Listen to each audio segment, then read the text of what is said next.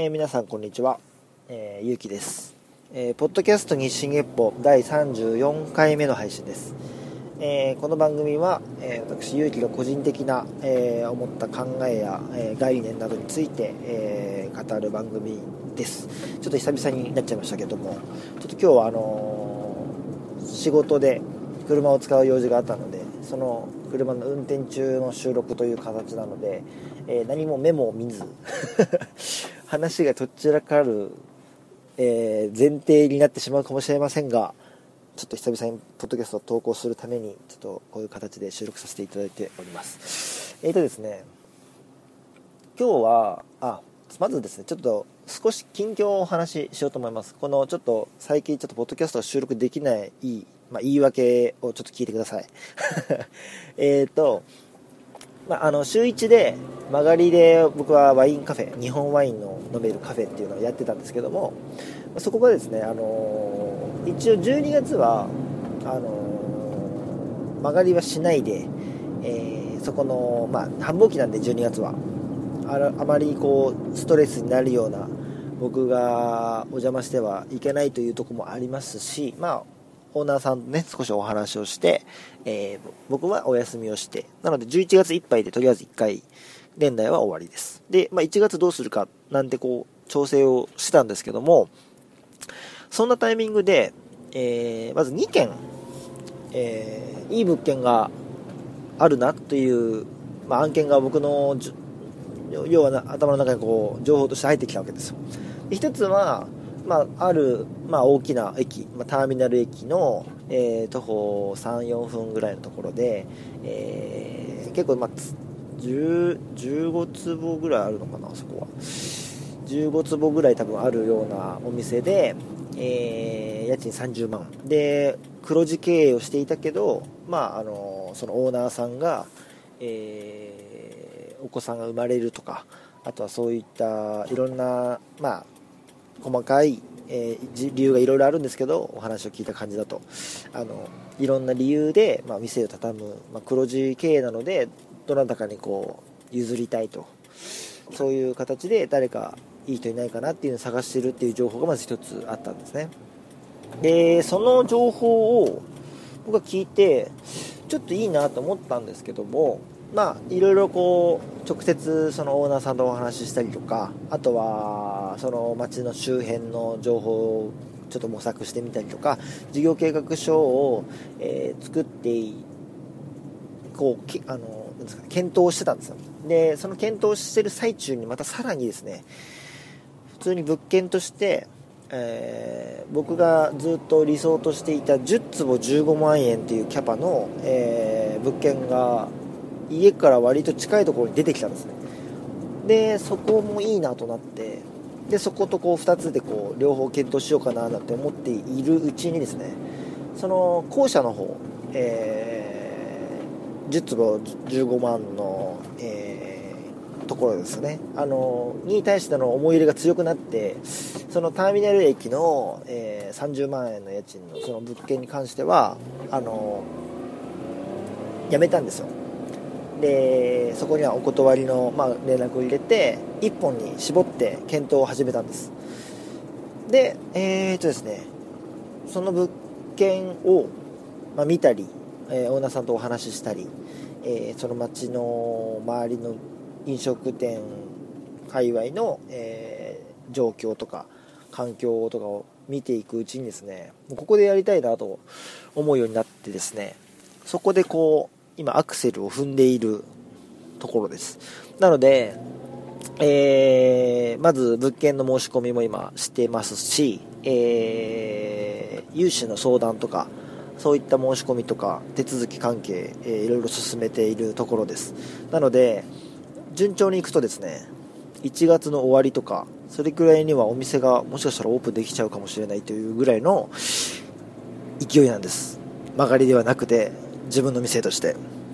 なので、ちょっと僕にとっての人生の大きなターニングポイントにもなりかねない、この今の状況なので、ちょっとこうね、頭がパンクしそうな状況になってるんですね。なので、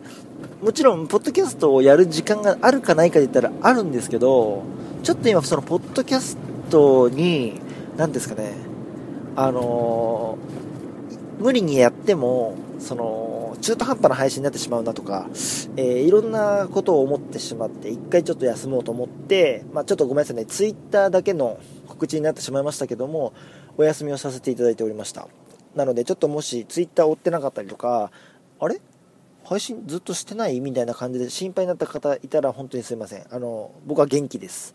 元気で、バリバリ今、忙しく動いているって感じです。はい。まあ、忙しくって言っても、忙しいっていう言葉はね、心がなくなるって書きますけど、めちゃめちゃ心充実してるので、まあ、忙しいっていう感覚ではないんですけども、まあ、せ、せかせか動いてます。はい。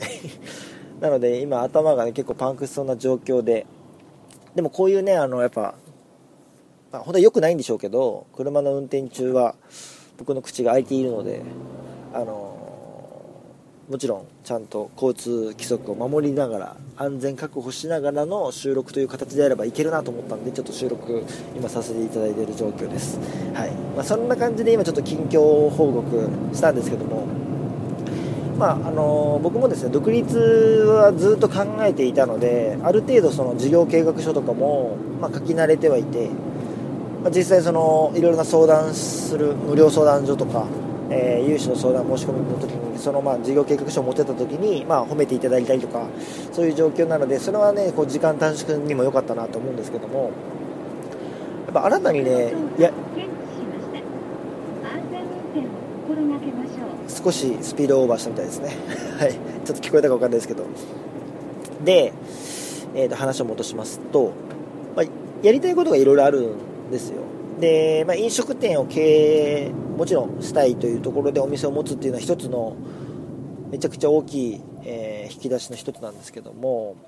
まあ、僕の考えとして、まあ、何回かこういう話ももしかしたらしたかもしれないんですけども僕ね飲食店のオーナーが飲食店の売り上げ、えー、利益だけを、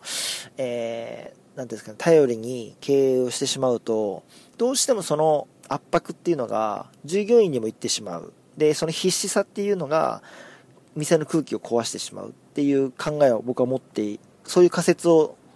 唱えている人間なので、本来であればですけども、えー、飲食店は飲食店の利益として確保しつつ、えー、別でですね、別チャンネルで自分の収入を確保して、まあ、リスクマネジメントの意味でもそうですし、お店の循環っていう意味でも、まあ、要は、なんか切羽詰まっちゃうとできなくなることっていっぱいあると思うんですよ。で例えばちょっとした投資もすごいえいって勇気のいることだったりしてしまってなかなかこうスピード感が出せなかったりとかそういうことが結構起こり得る話だと僕は思ってるので理想は、えー、飲食店の、えー、売り上げが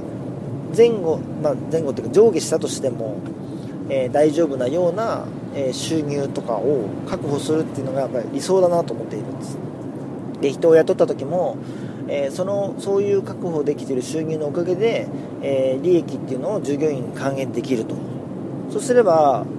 雇っている側としても雇われている側としてもすごく気持ちのいいお店になるんじゃないかなと思っていてそこを目指そうと思っているんですね。でまだね飲食店自分の店もまだやったことない人間がねそんな理想ばっか言っててどうどうすんだっていう、えー、意見もあると思います。でもやっぱそこは目指していかないと僕最初から目指していかないと僕目指せないと思っていて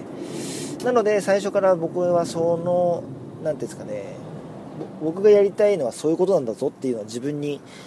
何ていうかな分か分かりし分かりうん分からせるというか何ていうんですかね自分にも思い知らせるためにも最初からそういうスタートを切っていきたいなと思っているんですよ。そういう道を進んでいきたいと。ある程度進んでから違う道にっていうのはなかなかエネルギーも勇気もあと周りもちょっと動揺してしまったりとかあると思うんで最初から僕はこういう人間だっていうのを宣言しながら飲食店を経営しようと思っているっていうのが一番なんですよ。でごめんなさいちょっと話脱線しましたけどいろいろやりたいことがあるって言った中で、えー、このサブスプリクションですごく僕が今興味を持っていてで、もちろん飲食店を経営していて、普通にサブスプリクションを、え、使いながら、あ、ごめんなさい、サブスプリクションの説明をしてなかったですね。えっとですね、タイトルにサブスプリクションで入れていると思うんですけど、まあ、なんぞやっていう話だと思います。あの、知らない人にとっては。あの、僕も最近知った言葉で、つい最近まで、サブ、サブス、ん？な、なんで、なんでしたっけ？っていう感じだったんですけど、まあ、月額で、えー、月額課金のサービスとか、あとは、前もって予約でこう、例えば、いついつのイベントがあるんで、えー、予約で販売します。みたいな感じでイベントをやったりとか、そういうのをなんかサブスプリクションって言うらしいんですね。まあちょっと認識間違えたらすいません。まあでも、今僕がテーマとして掲げたいのは、月額課金の、えー、サブスプリクションなんで、それに関しては多分問題なく合ってると思うんですけども、このサブスプリクションにすごく興味を僕は持っていて、例えばですけども、農家の人も月額例えば5000円とかで、一般の方に野菜を5000円相当の野菜を届けたりとか、あとは、そうですね、例えばプロント、え、カフェでもあり、飲めるでもある、の酒場でもあるプロントも、え、コーヒーの定額っていうのをやっていて、まあ、定期券みたいな感じですね。1日1杯、えー、いつ来ても飲めるよっていうのを定額3000円とか4000円ぐらいで確かやってるんですけど、そういうのにすごく興味を持っていて、で、まあ、例えばお店のファンになっていただいた方にはですけども、そういうのを使うメリットっていうのがあると思うんですよ。で、逆にそのメリットがあるんですけども、お店側からしても、えー、なんていうんですかね、囲い込みというか、ちょっと救急車が通るんで、ちょっとうるさいかもしれないですけども、えー、話し続けますね。あ、ちょっと待ってくださいね。はい、すいません。えー、まあ、コーヒーとか、えー、どうせ、例えばここに飲もうかな、あそこで飲もうかなって考えるんであれば、えー、定期券を持っているあそこで飲めばタダで飲めるなっていう感じで来てくれるっていうメリットが、まあ、飲食店側からしたらありますし、えー、1杯、例えば400円とかのコーヒーが、例えば毎日行けば200円ぐらいで飲めると。1杯あたり。それはお客さんにとってのメリットにもなりますし、ある程度その、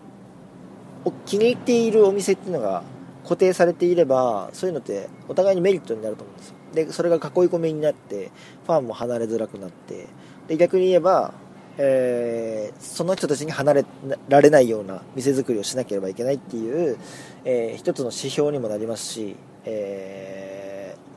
ー、収入も安定すると。そこの要は例えばじゃある程度のタイミングで50人ぐらいになった時に一気に30人になるタイミングがあったとしたらそこに何があったんだろうっていうその判断材料にもなる分析もしやすいと思うんですね。例えばそのタイミングで近くにスタバができたとか。あこんなに離れちゃうんだなとかね。そういう一つの分析ツールとしても僕はそのサブスプリクションで今何人がそういうのに登録しているのかっていうのを可視化するっていうのも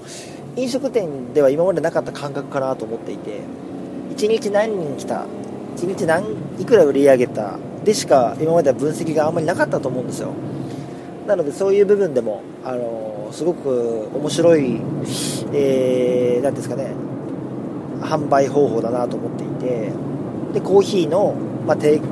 定期券っていうのはちょっと検討してやれたらやりたいなと思っていてでもう一つ僕あのいなんだなんだろう飲食店のあのポイントカードに対して結構うーんって思っていて例えば T ポイントカードだったらどんなところでも使えるからすごくメリットがあると思うんですよ。ポンタカードとか。あれはあ楽天もそうですね。マクドナルドで最近僕楽天で買い物してたまったポイントでマクドナルドでコーヒーを飲むっていう 感じで使ってたりとかそういうのはすごくいいと思うんですけど個人店でポイントカードとなって、えー、なるとですねなんか名刺サイズのカードを持ってきてもらってそれに反抗したりだとか例えば塚田農場さんだったりとかすると、えー、あなたは今課長ですみたいな感じでこう役職が書かれていてあと3回来ると、え、部長に上がりますみたいな。でさらに5回来ると社長になりますみたいな。ちょっとごめんなさいね。あの具体的な例としては分かんないですけどそういう昇格お客さんとしては昇格っていうのがあってそれを楽しめるサービスがあったりいろいろ工夫されてるところはあるんですけど僕あのカードを持ち歩くっていうのがまず好きじゃないしあとその特典っていうのも何ていうんですかね曖昧というか難しい部分があって、うん、結構そのポイントカード、あんま好きじゃないんですよ、僕は。個人的に。だけど、例えば、えー、一時期ですね、僕頑張って、えー、餃子の王将に通ってた時期があったんです。で、王将の、お ごめんなさい、王座の行商じゃない。えっと、餃子の王将に通っていた時、何を目的でそれを通ってたかというと、えっ、とですね、まあ、ご存知の方もいると思うんですけど、ある期間、えー、ポイントをどれだけ集めると、えー、次の年の、えー、なんですかね、会員証みたいなのもらえるんですよ。えっ、とですね、まあ、いくら使ったらかわかんないんですけど、まあ、ある程度結構頻繁に週1から週2ぐらい王将に通わないとなかなかたまらないぐらいの、ちょっと頑張んないとたまらないぐらいのポイントカードを貯めると、次の年のその得点っていうのが、えっ、ー、とですね、まず、ど、どの、いつ行っても5%引いてくれる。で、さらにですね、自分の誕生月に使える1000円券みたいなのもらえるんです。で、僕それすごく目指したくて、1回やりたくて、で、1回達成したことがあるんです。で、次の年5%引きっていうのを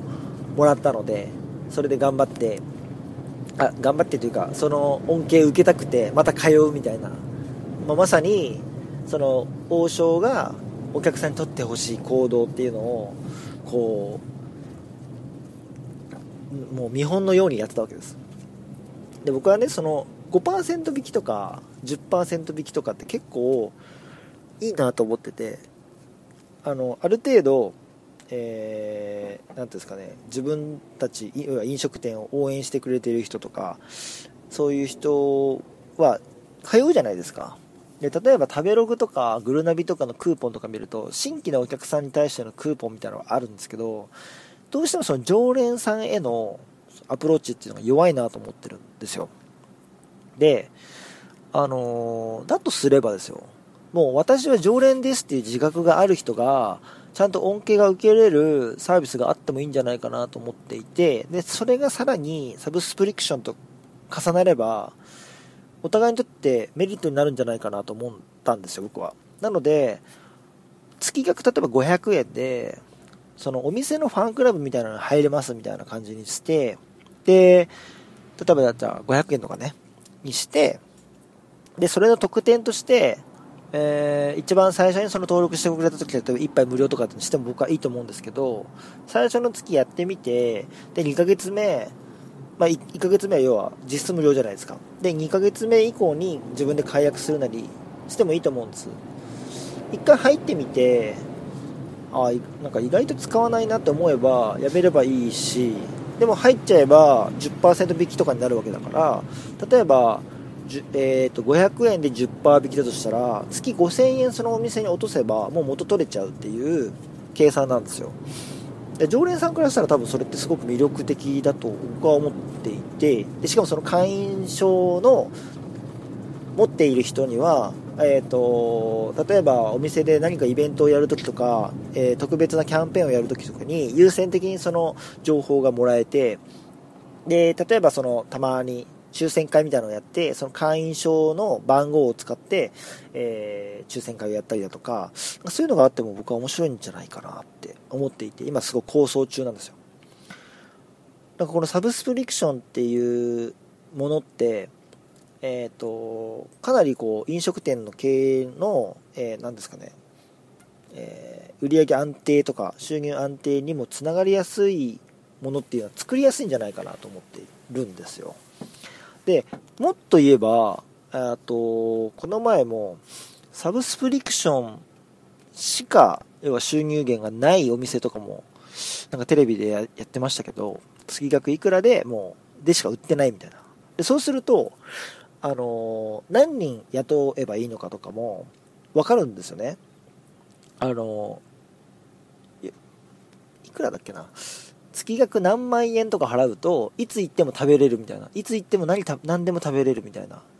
そういうサービスがあって。でも予約が取れなかったら意味ないんで何人限定とかなんです確か。100人限定とか。そうすると売り上げはもう決まっていてあとは人その忙しい日暇な日っていう差もなくなってくるしいろんなリスクがそぎ落とせるわけですよね。だからアイディア次第でいろいろな部分でその飲食店の常識っていうのを壊せるなと思ってる。いてそこはすごく可能性を僕は勝手に感じてるんで皆さんもねちょっとぜひよかったら考えてみてほしいなと思うんですよね。あのー、多分僕だけが今考えているアイディア以外にもいろいろ考え方があると思うんでもっともっと頭使えばいろんなアイディアが生まれると思うんでそこはちょっとこれ今後もずっと考え続けていきたいなと思ってるんですねで飲食店としてのサブスプリクションはまあそういう感じでいいと思うんですよ。であとは僕個人としてのサブスプリクションも興味があって、まあ、代表例で言うと、まあ、オンラインサロンですね。でオンラインサロンって、まあえーと、いろんな見方があって、まあ、人によっては宗教のように見えてしまうとかそういうふうにおっしゃる方も多いんですけども僕はあのえーと「死ぬ以外はかすり傷」っていう本を書いた幻冬者の、えー、編集をやっている箕輪さんの本を読んだんですけどもその本を見て今まではずっと僕オンラインサロンは宗教ではありません宗教ではありませんって宗教とは違いますって言ってたんですけどあのー、その人の表現を言うと外から見てしまえば宗教のようなものに見えてしまうぐらい要は、えー、一人がそのカリスマにならなければいけないでその一人のカリスマの言うことに対して人が右行ったり左行ったりしてるからもうその言い方を選ばなければ宗教的な側面もあるって言ったはっきり言ってたんですよ。でも僕はそれを読んだ時にまあ確かにそうだなって思う部分もありつつでもやっぱ宗教ではないと。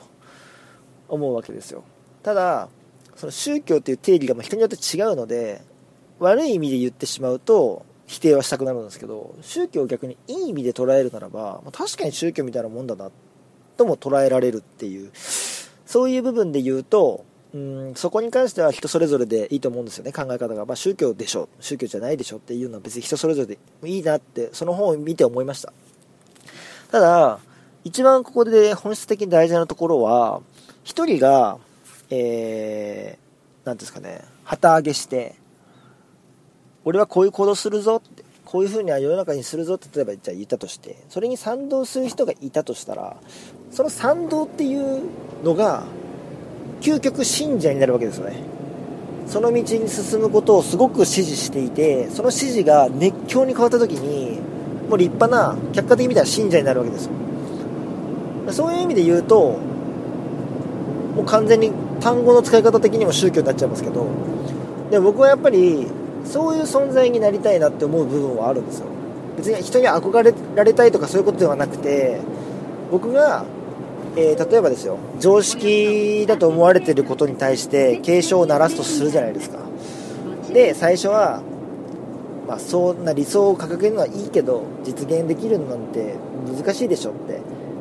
人が言っていたのにだんだん支持者が増えてってそうだそうだっていう人が増えていくっていうことだけを考えれば僕はそういう存在になりたいなってやっぱ思うんですよ。なんか人があまりこう行動に移してこなかった違和感っていうのを自分が行動することによってあその違和感行動に移していいんだそういう風な風が今吹いてるんだっていう風に人に思ってもらってそこにこう強烈に賛同してもらうっていうその過程で僕はそのいろんな人を巻き込みながら、えー、まあねその世の中を変えるまでそんな大きなことは言わないですけど自分の周りだけでも少しずつ変えていけたらなって思っているのでそういう意味で僕はオンラインサロンというのをすごく興味があります。でこのオンラインサロンのメリットっていうのは自分と考えが近い人間とか自分の考えにま賛同してくれる人興味がある人っていうのが参加してくれて、えー、そこには活動資金として収入として、まあ、どちらでもいいと思いますけどある程度の資金が集まると。でその資金をどう使うかはもちろんその主というかの人の自由だと思いますけど、まあ、その使い方が使い方を間違えればきっとその賛同してくれた人も離れたりえー、すると思いますしそこも含めて、あの面白いなと思うんですよね。僕はやっぱりその自分が、えー、飲食店をやってそこで得た知識とかノウハウとかを踏まえつつ自分の理想をも、えー、目指していくってなった時にお店と別個で僕の個人の思想っていうのを考えなきゃいけないなと思っていて。あまりにねこう飲食店のこういうのを変えたい変えたいっていうのは店で言い続けても店のテンションがそうなっちゃうんで店はやっぱりお客さんが心地いい環境を作りたいっていうのがやっぱ一番なんでその裏で僕がいろいろ活動してるっていう感じにやっぱその2枚看板でいきたいわけですよ。なので個人の方の、えー、活動としてそういうことをやっていく中でやっぱり収入源としても安定させていきたいしで多分いろいろこれやりたいあれやりたいが出てきた時に資金が必要だったりする時にその活動費にもやっぱ当てたいですしその発想自由な発想を自由な行動によってこう、えー、必ずその何て言うんですかあの具体性を持った行動に移していくっていうことがやっぱり理想を作っていく近道だと思うのでそういう意味でもやっぱこのサブスプリクションでもあるオンラインサロンっていうのはかなり、えー、いつかそこでこうそこだけでも食っていけるぐらいの、えー、人が集まってくれるといいなと思っているんですね。でここってやっぱり飲食それじゃあそれで食っていけるようになったら飲食店辞めるかとかそういう話じゃなくて飲食店をやってるから多分そのオンラインサロンが存在できるしオンラインサロンがあるからその飲食店が存在できるしっていうそこが双方向の関係性になることが僕の中での理想なんですよね。やっぱりその僕が飲食店の、え、売り上げに手を出さなくったって、えー、自分の収入があるから、えー、従業員みんなにこんだけ還元できるんだよっていう店作りをしたいし逆にお店をやってるからこそ、えー、自分の行動とか理想を求める、え行動っていうのに説得力があったりとかするっていう、そこがお互いにこう密接に関わっていくことが、え僕の中での理想というか目指すべき方向性なのかなと思っているのでそこをちょっと模索しているところですね、まあ、ちょっと今話またねやっぱり宣言通りどちらかっちゃってるかもしれないんですけど言いたいことは多分大体言えたかなと思います。なのでですね今後その月額課金とかそういったサービスに関してはかなり、え、情報をいろいろ集めていきたいと思っています。なので、まあ、皆さんも例えば何か知識とか情報とかがあれば、えー、メールでも、えー、ツイッターでもインスタでも DM でも何でもいいんで、あのー、提供していただいたりなんかリツイートしていただいたりなんかどんな形でもいいので、あのー、発信したりしてもらえたら嬉しいなと思います。まあ、今後もねこんな話多分何回かすると思います。で今はねこれ模索してますみたいな感じのざっくりとした話になっちゃってますけど実際多分こういうことをやることにしましたとかそういうことも、うん、いずれを考えていきたいなと思っているのでそういうのも含めてやっていきたいなと思いますでねサブスプリクションサブスプリクションっていうとねどうしてもね僕そんなに金が欲しいのかっていうイメージついちゃうかなとも思うんですけどそんなことは決してなくて例えばこのポッドキャストだってもちろん無料じゃないですか。で、別にこの無料な行動も、すごく価値が僕にはあって、やる意味があって、うん、そこを全てこうお金に結びつけるつもりは全くないんですよね。ただやっぱりそのお金っていうのは一つのフィルターになると僕は思っていて、例えば、えー、オンラインサロン、別に無料で集めればいいじゃんっていう人もいると思いますけど、やっぱりね、お金を払ってそこにいるっていうと、えー、多分必死にみんな情報も取るし、必死に参加してくれると思うんですよ。もちろん、定額払って、えー、そのオンラインサロンで更新されていく情報を見る専門の人もいていいと思いますし、逆に、それを読み物として、えー、読み物として見るだけでも、その、いくらか払う価値があると思えば、その人はそれでいいと思いますし、えー、せっかく、例えばじゃあ1000円だったら1000円払ってるんだから、え、ちゃんと思ったことを言おうとか、きっちり貢献しようっていう人も多分いると思うんですよ。だそこの、うんとりあえず一回入ってみようかなみたいな人をこう、うん、一生懸命やったりとか一生懸命情報を取ろうとしたりとか見る専門でも、えー、価値があると思ってくれてる人と同列にこう並んで一緒のコミュニティとしてその場にいてほしくないっていうのが一つのフィルターとしてあるので、うん、僕はやっぱりそのお金っていうのはそういう意味でも大事だなと思ってるんですね。でもちろんその収益は何かしらで絶対還元すると思いますし自分の理想に近づくためにお金を使うと思います。まあそのそれで高級車買ったりとかそういうことは僕全然興味がないのでするつもりもないですし。はい。まあ、その辺はねあのきっとこんな告知でいくら言ったって説得力ないんでいろんな行動で示しながら多分そういう、うん、課金してくれる人が増えていくっていうような感じなのかなと思っているので僕もそんなに慌てて、ね、例えば来月まで100人集めたいんでぜひみんなお願いします。絶対入ってくださいみたいなそういう宣伝を全くするつもりはないのでその辺はちょっと安心していただけたらと思います、まあ、どこまでね警戒されるかも分かんないような話なのでこれは。はい、まあ、とりあえず今日はそんな感じで話自体は終わりたいと思いますが、えー、まあ、意見とか、えー、何かしら僕に伝えたいことがある方はぜひ、えー、メール送ってください、え日進月歩アットマーク Gmail.com、えー、綴りは 24GEPPO アットマーク Gmail.com ですあとツイッターやってます、えー、YUUUU アンダーバー1009がアカウントです。えー、ハッシュタグも、えー、24GEPPO 日進月歩で、えー、つぶやいていただけると僕も探しやすいので、ぜひお願いします。で、まあ、ちょっとですね、この先、ポッドキャストの更新は不定期になるかと思います。本当にすいません。ですが、落ち着いたタイミングで、えー、また週1の更新に戻したいと思います。で、そのタイミングでもしかしたらですけど、もしかしたら、えー、番組名を変えてまた気持ち新たに始めるかもしれないですしこのまま続けるかもしれないですしちょっとその辺も今考えているところではあるので、えー、引き続きこうお付き合いいただけたら嬉しいなと思ってますので今後とも皆様よろしくお願いします。というわけで、えー、じゃあ今日はこの辺でお時間となります。